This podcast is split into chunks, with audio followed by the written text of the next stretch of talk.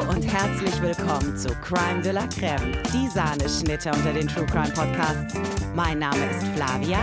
Und mein Name ist Julia. Viel Spaß beim Zuhören. Es ist Dienstag, Crime de la Creme Time. Wup, wup. Willkommen. Herzlich willkommen. Hallo Julia. Hallo Flavia. Es ist grau und ekelhaft und kalt in Berlin. Deswegen nehme ich dich heute mit in eine Reise. Wie letzte Woche, nee, vor zwei Wochen bei deinem Fall, gehen wir wieder in die Wildnis von Amerika. Uh. Aber dieses Mal in eine andere Ecke. Ganz andere Ecke von Alaska nach New Mexico. Oh, ich bin gespannt. Ich weiß ja, dass du super viel reist äh, und schon ganz viele Orte gesehen hast auf dieser Welt. Aber ich weiß nicht, ob du schon mal einen Roadtrip gemacht hast. Nein, nicht wirklich. Ich habe keinen Führerschein und äh, äh, deswegen hat sich das mit dem Roadtrip bei mir schon relativ schnell erledigt. Ja. Stimmt. Also ich bin dann immer, dass ich irgendwo hinfahre äh, fahre oder fliege und von dort aus so Touren mache, aber ich bin halt nicht ganz so flexibel, da ich noch kein Auto und noch keinen Führerschein habe. Obwohl es so geil wäre. Ich würde Ja. super gerne einen Roadtrip machen. Ich habe ja auch Voll. keinen Führerschein. Deswegen habe ich auch noch nie, also es stimmt nicht, ich habe mal einen Roadtrip gemacht ähm, mit meiner Familie, also meinen Eltern und meinem Bruder und meiner Tante und meinem Onkel sind wir durch Amerika. Ich glaube, das waren vielleicht fünf Wochen oder so. Wow, Oder nur drei, ich bin mir nicht mehr sicher. Es war lange. Von wo bis wo? Das ist das Problem, ne? Ich war ein schlecht gelaunter Teenager. Ich hatte irgendwie so gar kein Interesse an dieser Reise damals und ich hatte, ich weiß noch, so einen krassen Jetlag. Und natürlich bei einem Roadtrip fährst du tagsüber die meiste Zeit.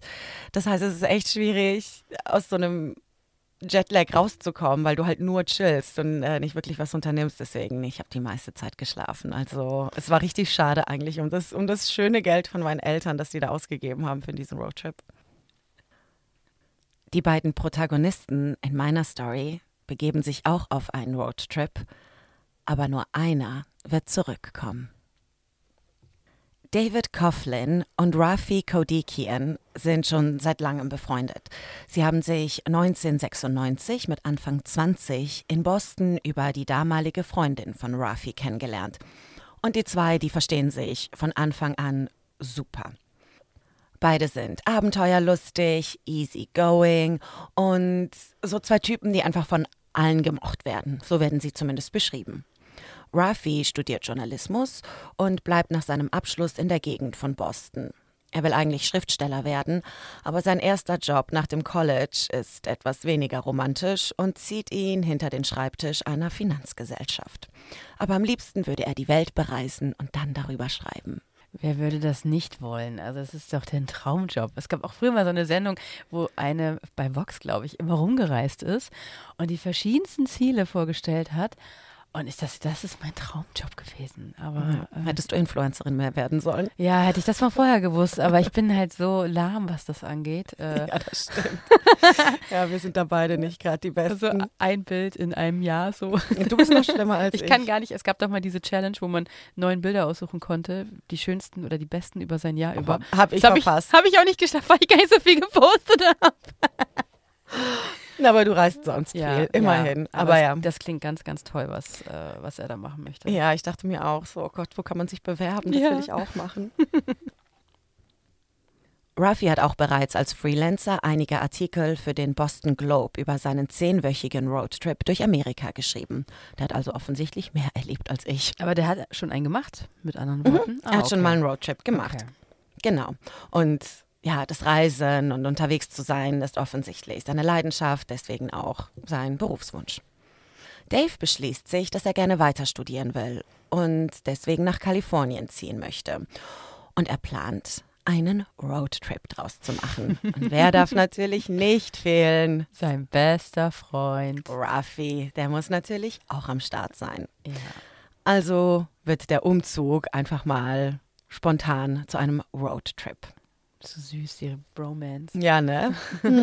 Ah, ich komme wahrscheinlich auch ganz schwierig, wenn der woanders hinzieht und Herzschmerz. Trennungs- Ja, genau. Trennungsgefühle, Herzschmerz. Die Reise der beiden soll fünf Tage dauern und sie führt sie auch durch New Mexico. Und sie wollen einen Abend draußen in der Wüste campen. Sie entscheiden sich für Rattlesnake Canyon in Carlsbad Caverns National Park.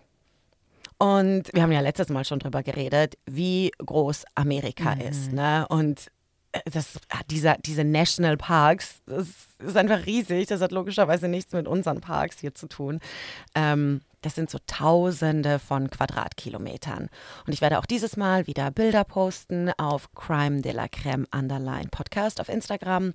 Folgt uns gerne und folgt uns auf Spotify. Hinterlasst uns eine 5-Sterne-Bewertung auf Apple. Und jetzt auch auf Spotify. Man kann Sternchen vergeben. Ah ja. Ja. Na dann, auch also, noch da. Haut, haut die Sterne raus. Seid mal nicht so geizig. es kostet nichts. Also, aber dieser Park, wie gesagt, um so ein Feeling zu kriegen, das ist so ein Park mit Höhlen und Schluchten und halt auch einfach unendliche Weiten von nichts. Steinige Wüste mit Felsen und so ein bisschen verdorrtem Grünzeug. Das Ganze nennt sich Rattlesnake Canyon. Das klingt auf jeden Fall gefährlich. Ja, ja. Klapperschlangen. Klapperschlange.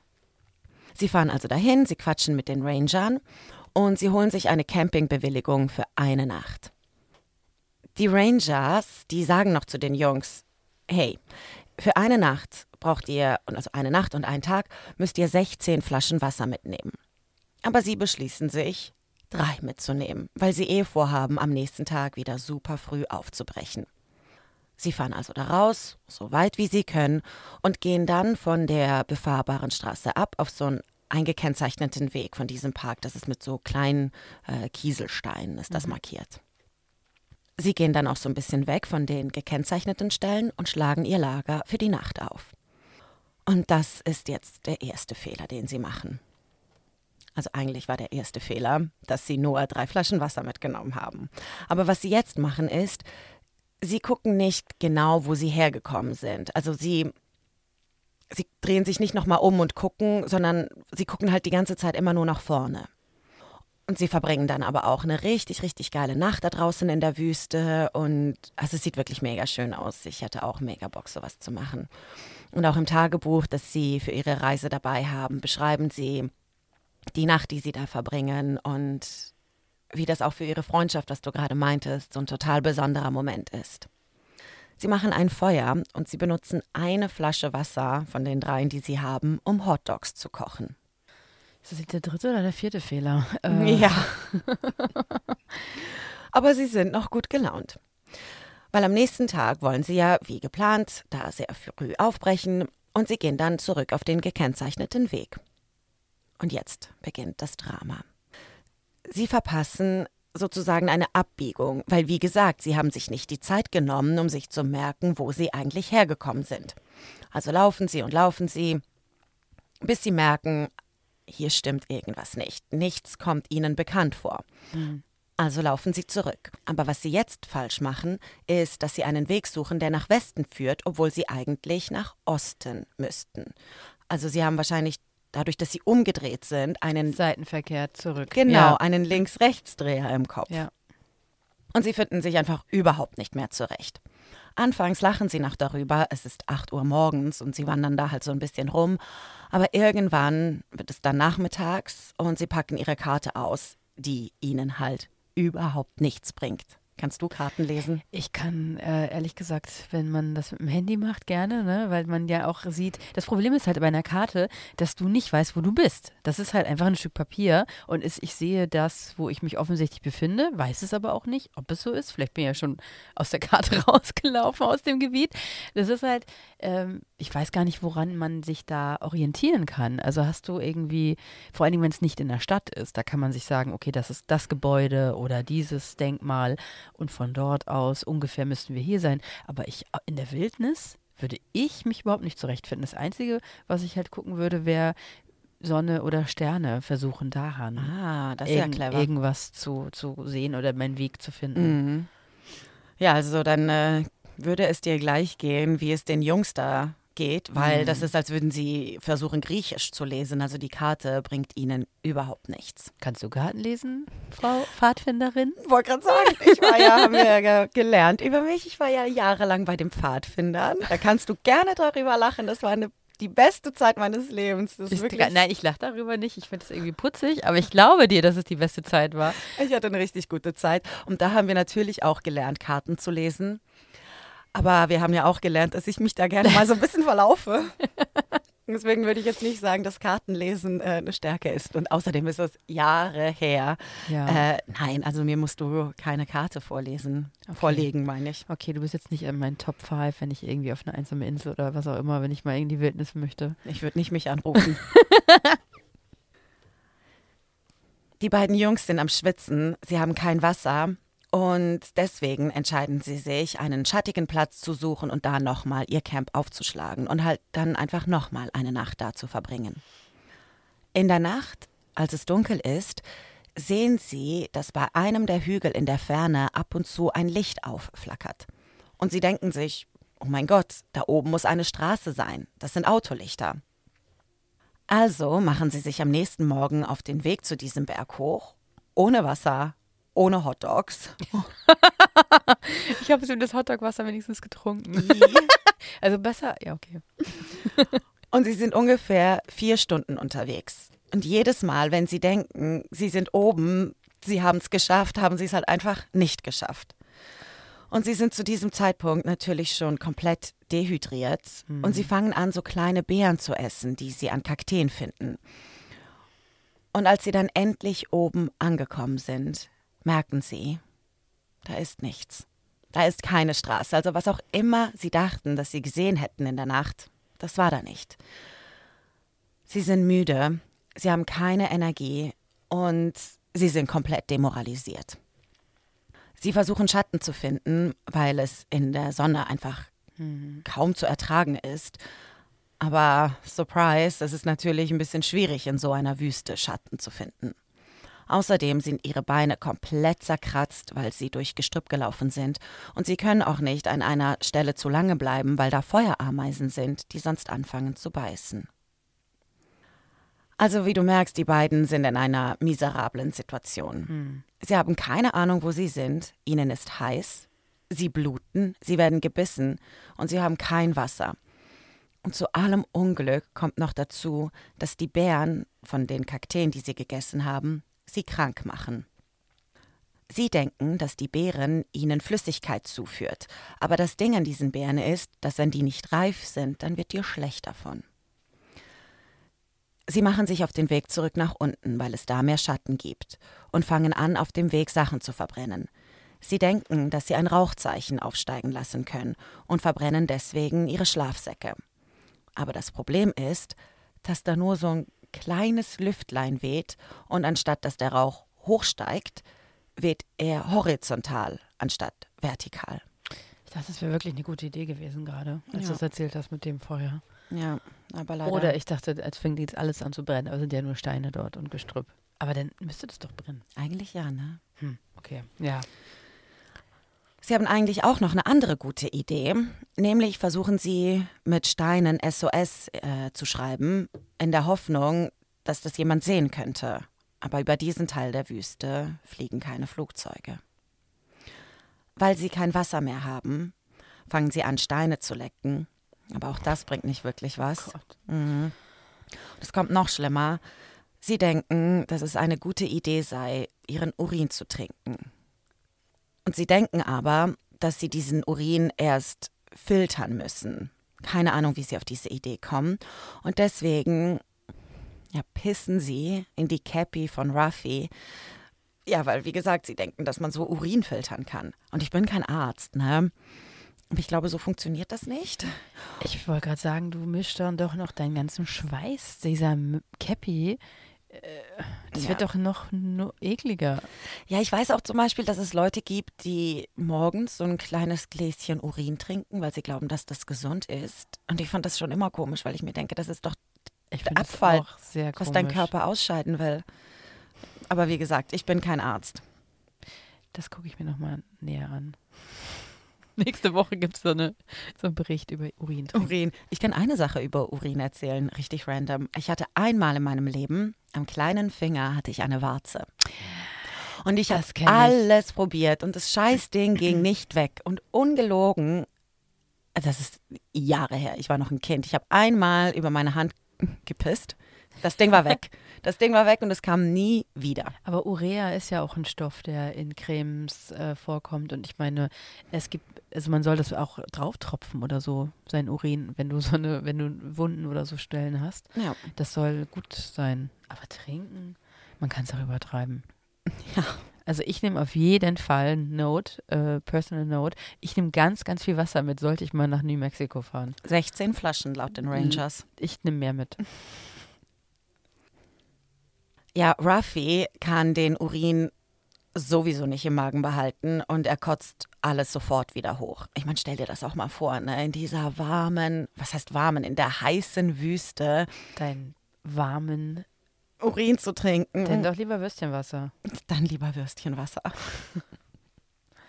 es wird abends und sie fangen sich an zu fragen, ob sie es schaffen werden. Sie merken, wie jede Stunde Bussarde neben ihnen landen und sie beobachten. Ich meine, wie gruselig muss das sein, wenn du merkst, dass wilde Tiere dich beobachten und nur darauf warten, bis du schwach genug bist, dass sie angreifen können.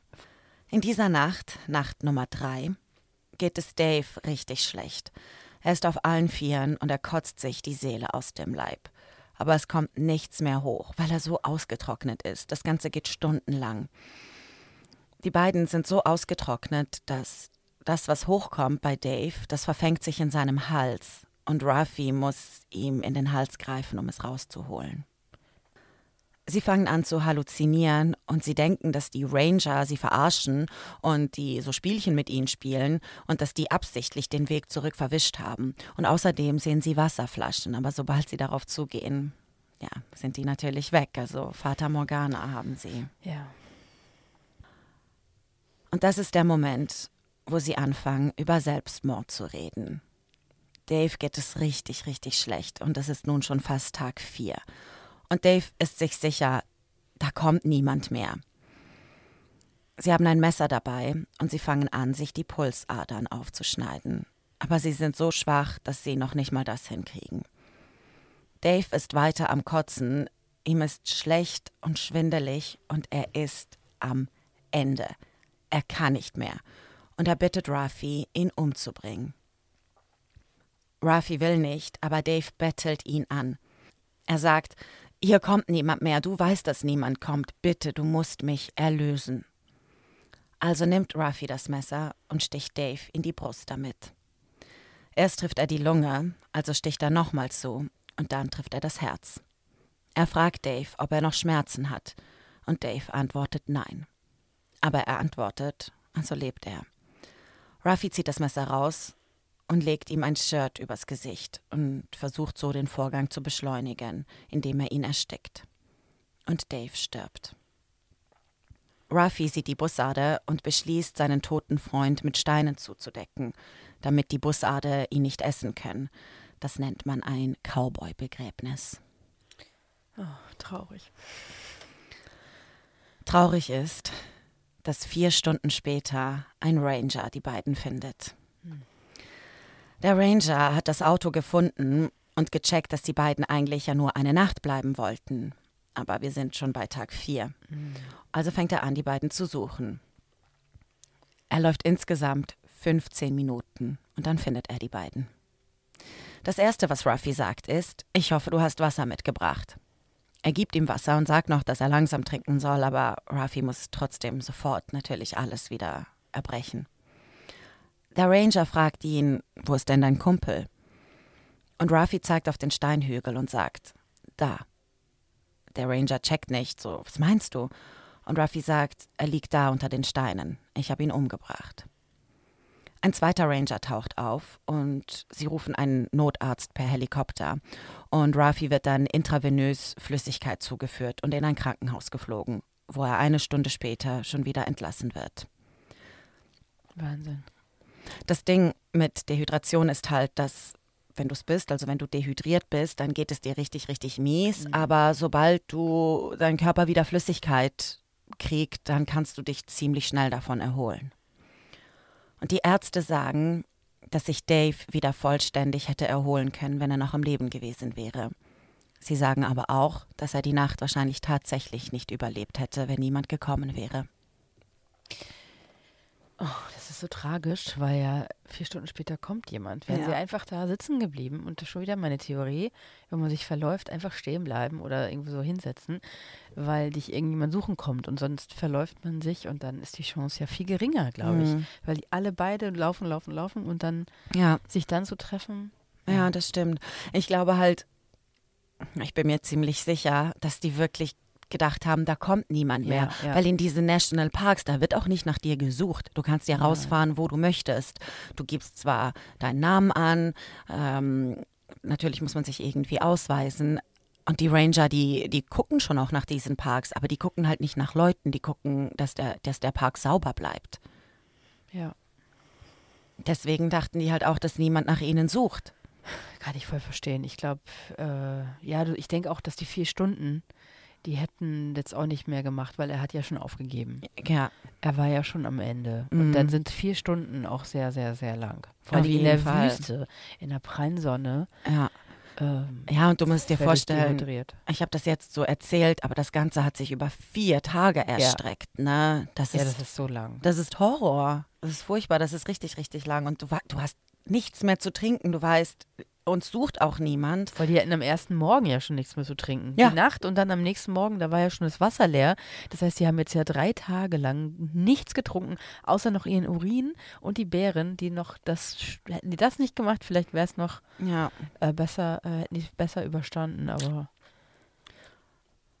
Die Rangers finden es seltsam, dass Ruffy eigentlich noch ziemlich gut beisammen war, wie sie finden, als sie eingetroffen sind. Er hat ja noch so Witze gemacht, äh, weil er gesagt hat, ich hoffe, ihr habt Wasser mitgebracht oder er hat gesagt, meine Oma könnte den Helikopter schneller hierher fliegen. Und er fragt zum Beispiel auch nach seiner Sonnenbrille, bevor er in den Helikopter steigt. Das ein bisschen seltsam ist, wenn du, warum denkst du an deine Sonnenbrille, ist eigentlich total unwichtig. Ich, eigentlich ist das unwichtig, aber man hat das ja manchmal, gerade wenn man irgendwie, er ist ja dehydriert und so ein bisschen Halluzinationen. Und äh, das ist ja so ein bisschen, würde ich vergleichen, vielleicht wenn man betrunken ist, dann ist man doch auch manchmal so bekloppt und äh, fokussiert eine Sache, die total unwichtig ist. Mhm. Ja, weißt du, dann ist ein Thema äh, total und dann müssen das alle, muss man das machen und nichts geht dran vorbei. Und äh, das hört sich jetzt doof an, aber ich glaube, das ist vielleicht so ein bisschen, dass er an irgendetwas ist in seinen Kopf gekommen und er hat, äh, konnte den Gedanken nicht mehr Mhm. loslassen. Und meinte, wo ist meine Sonnenbrille? Das war vielleicht noch das Letzte, was, oder der ist von Raffi, äh, von, Dave. Oder die Brille war von Dave, Mhm. dass es so eine Erinnerung hat, äh, irgendwas. Ich weiß es nicht. Ich war logischerweise noch nie in so einer Situation. Aber ich weiß, dass ich auch schon Stories gehört habe von Opfern, die meinten, also als sie zum Beispiel die, die Nachricht, eine tragische Nachricht ihnen überbracht wurde von Angehörigen, ähm, dass denen etwas zugestoßen ist, dass dein Kopf auf einmal ganz seltsame Sachen macht, dass du dann daran denkst, zum Beispiel, oh, ich muss noch einkaufen gehen oder habe ich die Herdplatte ausgemacht. Ähm, dass, dein, dass deine Gedanken sich irgendwie was suchen, Halt suchen oder so. Genau, oder auch Ablenkung oder so richtig, irgendwie alles wird gelöscht und man denkt an so ganz äh, banale Sachen. Deswegen, das finde ich noch nicht mal ganz so schlimm. Ja. Und so einen blöden Spruch, ich wäre auch, glaube ich, ähnlich gewesen, wenn da jemand kommt. Doch, das könnte ich mir bei dir auch vorstellen. äh, ich weiß jetzt nicht, wie ich denn noch bin, wenn es ja wirklich so, wenn ich irgendwie vier Tage äh, Ja. nichts zu trinken und zu essen gehabt hätte. Aber doch, glaube schon, dass ich auch einen dummen Kommentar gegeben hätte. Hm.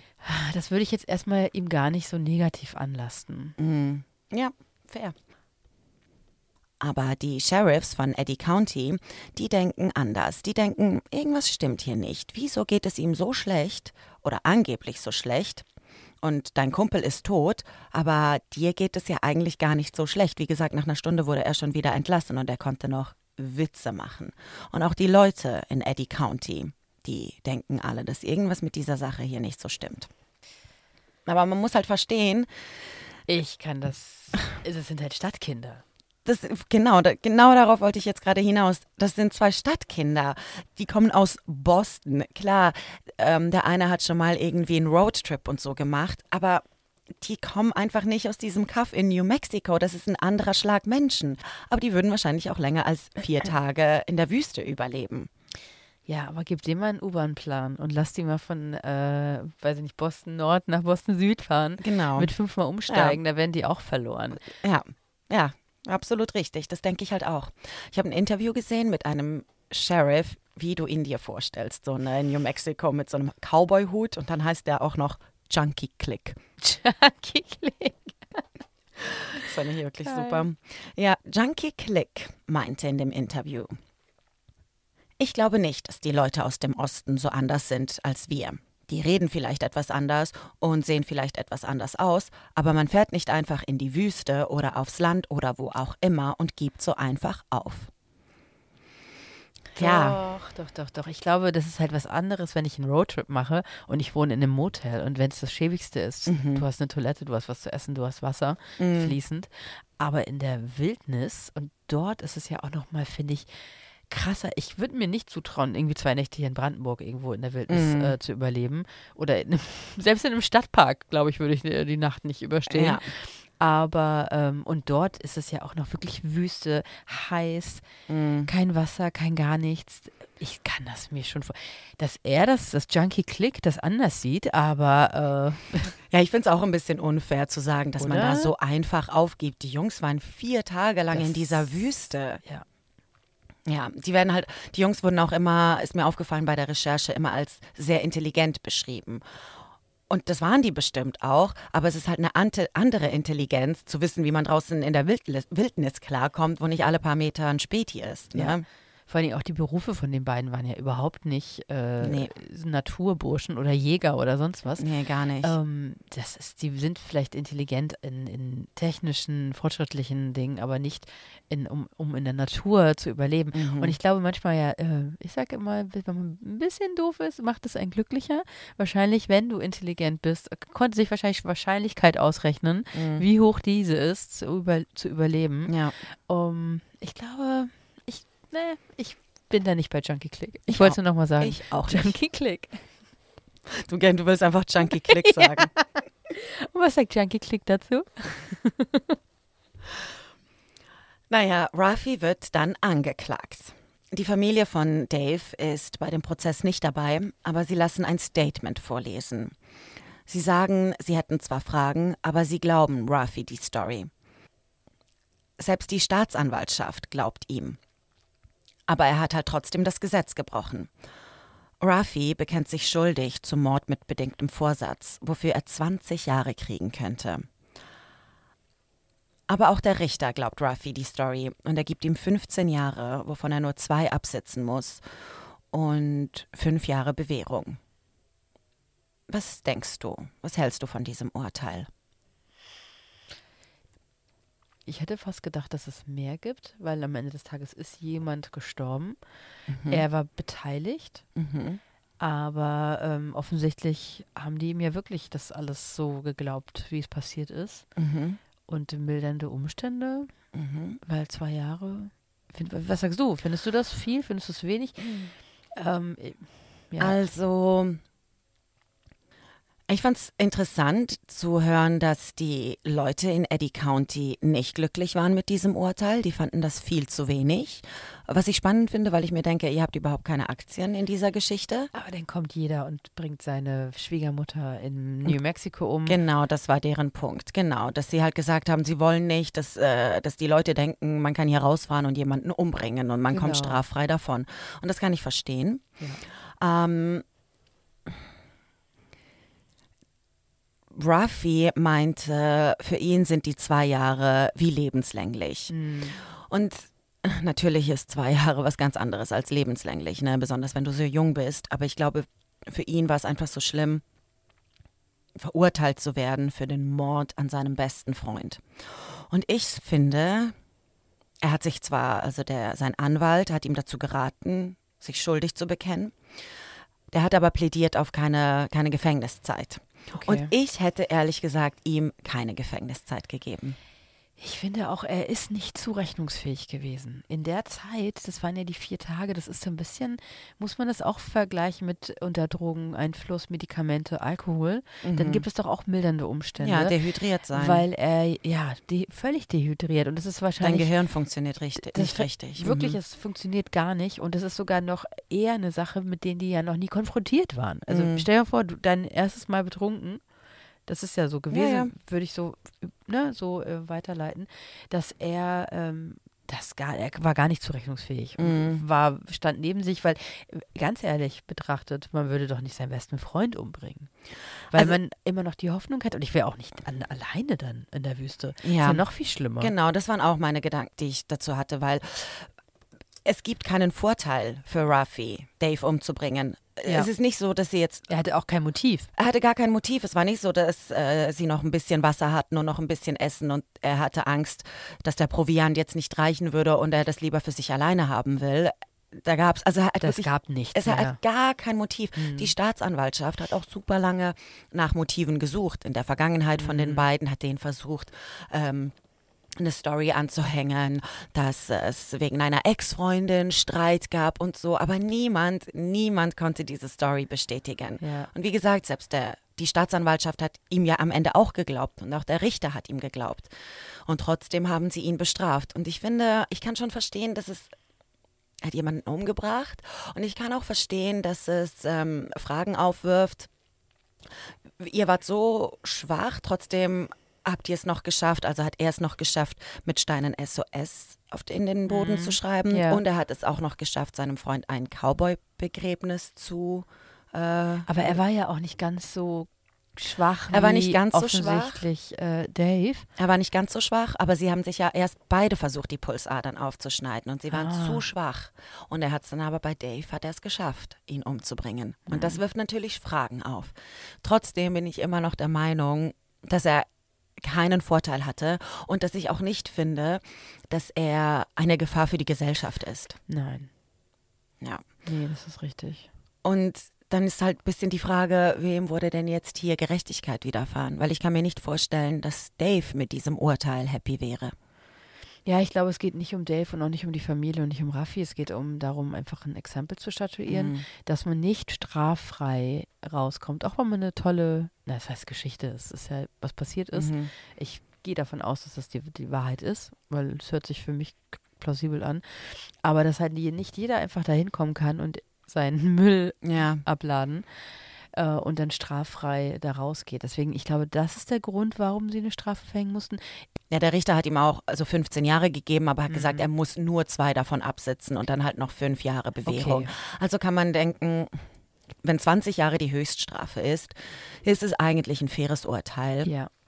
Ähm, Rafi und sein Anwalt sind auch nicht nochmal in Berufung gegangen okay. danach. Ja, deswegen war mein Bauchgefühl auch zwei Jahre. Das hört sich für einen Mord wenn er voll schuldfähig war, wenig an, aber ich denke, alles ist mit wurde mit reingespielt in diese Entscheidung mhm. und deshalb nur die zwei Jahre. Ich glaube, in Deutschland wäre das nicht Mord gewesen, sondern Nein. Totschlag, wenn. Entweder das und wenn auch nur Beihilfe zum Totschlag vielleicht oder Irgend Beihilfe zum Mord, weil ähm, man muss ja alle Umstände mit berücksichtigen. Ja.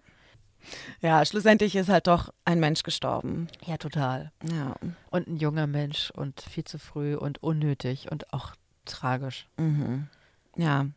Ja, und ich glaube auch für, für Rafi, der muss so lange damit noch ja. damit umgehen und irgendwie klarkommen, dass er seinen Freund umgebracht hat, auch wenn er es wirklich aus als ein Gnadentod gesehen hat. Ich glaube wirklich, dass der er ihm was, es gut. dass er es gut mhm. mit ihm meinte. Trotzdem muss er damit ja. klarkommen für den ja, Rest seines Lebens.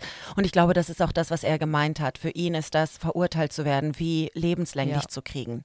Ja, und ich glaube auch, wie gesagt, äh, da, den Gedanken wollte ich vorhin schon rausführen. Und zwar war ja nicht er selbst, ne, weil sie ja dehydriert waren. Und ich glaube, dann später zu realisieren, dass du deinen Freund umgebracht hast und das ist ja nicht mehr rückgängig mhm. zu machen. Und dann noch diese ganze Gerichtsverhandlung. Ich glaube schon, dass das das krass ja. hart Und zu hören, dass er überlebt hätte. Ja, ja, das, oh Gott, das hätte ich ihm gar nicht erzählt. Also, nee, ja. das ist, ich glaube, das sind manchmal Sachen, die noch härter treffen. Mhm. Ähm, ja. Mhm. Ach man, das ist ein trauriger Fall. Ja, trauriges Wie geht's Schicksal. denn Raffi heute? Ja, das ist eine gute Frage. Ich habe wirklich da versucht, ähm, das war 96, ne? Ich Nochmal zurück, das war relativ. Nee, 96 haben sie sich kennengelernt. Das war so Anfang der 2000er. Okay.